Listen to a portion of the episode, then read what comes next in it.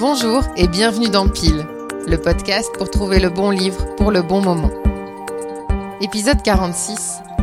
Un livre pour bronzer en Bretagne. Chère Bretagne. Pour cette nouvelle saison estivale de Pile, évidemment, je commence par toi. Dans ma vie, tout commence par toi. C'est sûrement dans tes bras que j'ai lu le plus de livres, découvert le plus de sensations, senti le plus de parfums.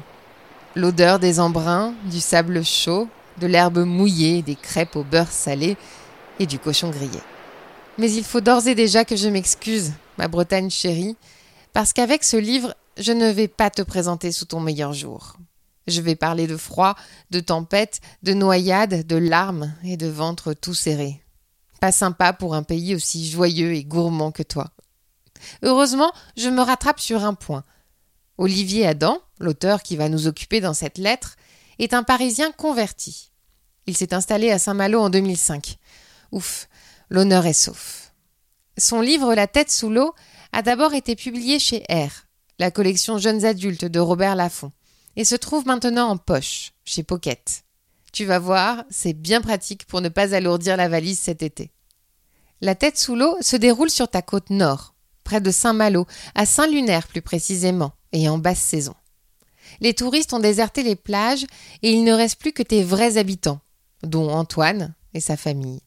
Un père dépressif, une mère adultère et surtout, surtout, une grande sœur qui a disparu depuis des mois. Au bout de quelques pages, un coup de téléphone du commissariat résonne.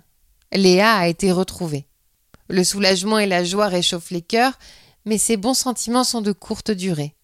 Traumatisée, quasiment muette, Léa n'est pas prête à révéler ses lourds secrets. Je te glisse ici la première page de ce bref roman.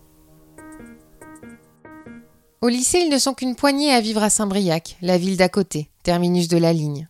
Enfin, ville. Juste une station balnéaire, avec ses maisons et ses villas regroupées en retrait des plages, la plupart vides en morte saison, soit neuf mois sur douze. Dans ma classe, Bastien est le seul. Et nous ne sommes pas très nombreux non plus à habiter ici, à Saint-Lunaire. Un village à peine plus grand, et lui aussi dédié aux vacances ou à la retraite. Je dépasse la vieille église romane, les cours de tennis en terre battue cernés de roses trémières en été, puis je prends la rue de la plage, bordée de restaurants qui n'ouvrent qu'au beau jour. Le grand hôtel cache la mer par endroits. J'aperçois mon père, attablé à la terrasse du petit bar de la plage. Dès que le soleil perce, il s'installe là pour travailler. C'est un peu son bureau, ouvert sur le ciel et l'horizon. Sinon, il bosse à la maison, dans sa chambre. Rarement dans le jardin, ou ce qui en fait office, un petit carré de pelouse entouré de palissades, juste assez pour planter une table, quatre chaises et deux ou trois transats. Mon père est plus ou moins journaliste. Il écrit dans l'Émeraude, l'hebdo local. Une chance, une opportunité incroyable.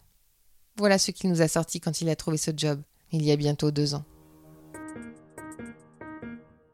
Parenthèse pas vraiment enchantée, La tête sous l'eau est un livre qui se lit à toute allure. Vingt ans après, Je vais bien, ne t'en fais pas, Olivier Adam offre la même fraîcheur et résonne des mêmes ténèbres. J'ai beaucoup aimé que La tête sous l'eau soit écrit à hauteur d'adolescent, à l'âge où on tombe amoureux dans la cour de lycée et où on fait la gueule à ses parents. Il serait d'ailleurs très intéressant de le lire en duo avec son ado cet été, et d'en discuter ensuite, sur la plage, par exemple, quelque part à l'ouest de la France. Je t'embrasse, chère Bretagne, et j'ai hâte de te retrouver pour de vrai. Signé Claire. J'espère que vous avez aimé ce pile spécial été avec un lieu plutôt qu'un moment. L'objectif avec ces cartes postales sonores est bien sûr de vous faire voyager dans de nouvelles contrées. Mais vous verrez que vous n'êtes pas au bout de vos surprises. Dans les prochains épisodes, je vais inviter d'autres passionnés de livres pour qu'à leur tour, ils et elles partagent leurs plus belles destinations livresques. Je compte sur vous pour offrir le meilleur accueil possible à cette nouvelle saison, en mettant 5 étoiles et un commentaire sur Apple Podcast, en partageant sur les réseaux sociaux, mais aussi en en parlant autour de vous. C'est le bon moment pour envahir les librairies et aider tous vos amis à construire leur liste de livres pour les vacances. À très vite dans Pile!